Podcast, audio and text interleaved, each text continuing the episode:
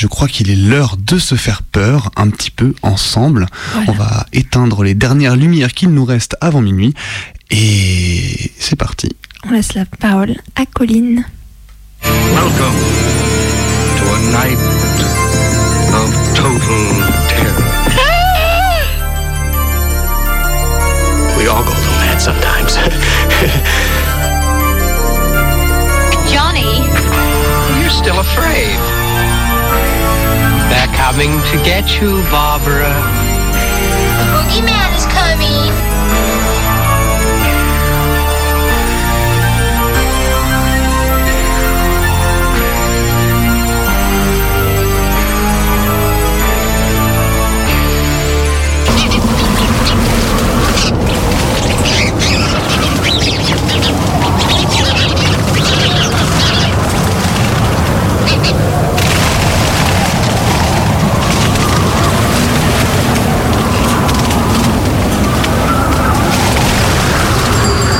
Il avait commencé à lire le roman quelques jours auparavant.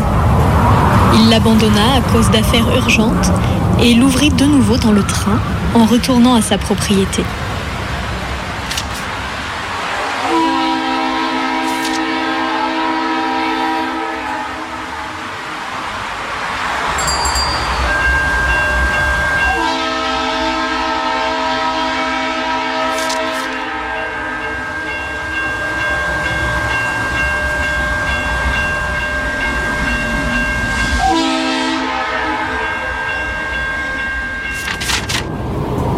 Laissait lentement intéresser par l'intrigue et le caractère des personnages. Ce soir-là, après avoir écrit une lettre à son fondé de pouvoir et discuté avec l'intendant une question de métayage, il reprit sa lecture dans la tranquillité du studio, d'où la vue s'étendait sur le parc planté de chênes. Installé dans son fauteuil favori, le dos à la porte pour ne pas être gêné par une irritante possibilité de dérangement d'hiver, il laissait sa main gauche caresser de temps en temps le velours vert.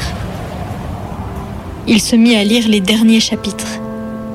Sa mémoire retenait sans effort les noms et l'apparence des héros.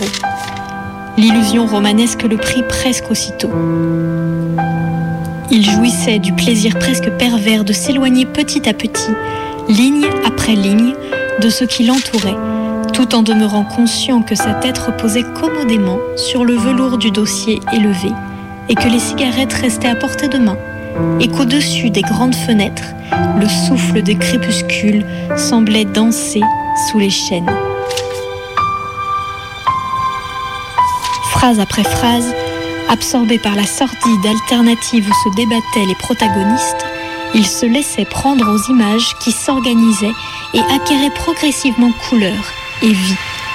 Il fut ainsi témoin de la dernière rencontre dans la cabane parmi les broussailles. Une femme entra la première, méfiante. Puis vint l'homme, le visage griffé par les épines d'une branche. Admirablement, elle étanchait de ses baisers le sang des égratignures. Lui se dérobait aux caresses. Il n'était pas venu pour répéter le cérémonial d'une passion clandestine, protégée par un monde de feuilles sèches et de sentiers furtifs. Le poignard devenait tiède au contact de sa poitrine. Dessous, au rythme du cœur, battait la liberté convoitée. Un dialogue haletant se déroulait au long des pages comme un fleuve de reptiles, et l'on sentait que tout était décidé depuis toujours. Jusqu'à ces caresses qui enveloppaient le corps de l'amant comme pour le retenir et le dissuader, dessinaient abominablement les contours de l'autre corps qu'il était nécessaire d'abattre.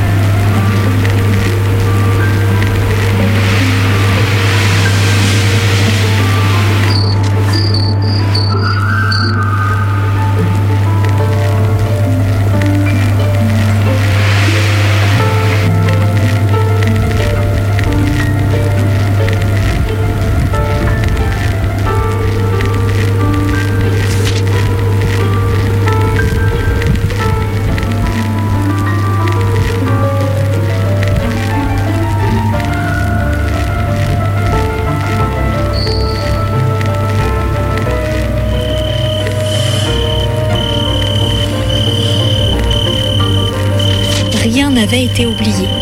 Alibi, hasard, erreur possible. À partir de cette heure, chaque instant avait son usage minutieusement calculé. La double et implacable répétition était à peine interrompue le temps qu'une main frôle une joue. Il commençait à faire nuit. Sans se regarder, étroitement liés à la tâche qui les attendait, ils se séparèrent à la porte de la cabane. Elle devait suivre le sentier qui allait vers le nord.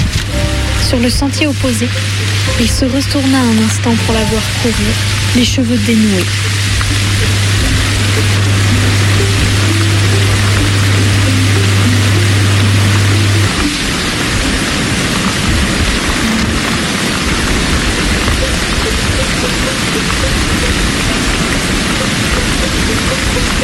À son tour, il se mit à courir, se courbant sous les arbres et les haies. À la fin, il distingua dans la brume mauve du crépuscule l'allée qui conduisait à la maison.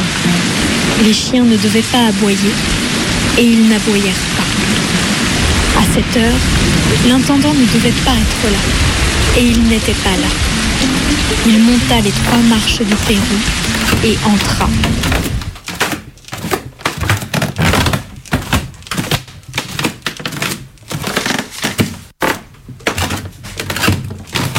À travers le sang qui bourdonnait dans ses oreilles, lui parvenaient encore les paroles de la femme. D'abord une salle bleue, personne dans la seconde. La porte du salon, et alors, le poignard en main, les lumières des grandes baies, le dossier élevé du fauteuil de velours vert, et, dépassant le fauteuil, la tête de l'homme en train de lire un roman.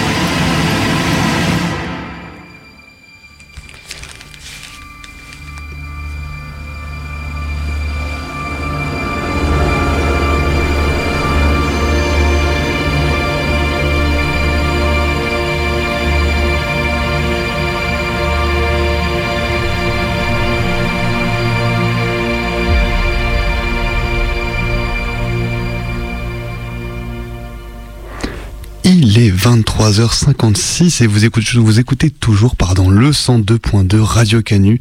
Et c'est votre émission hebdomadaire du mardi soir, minuit décousu de 23h à minuit.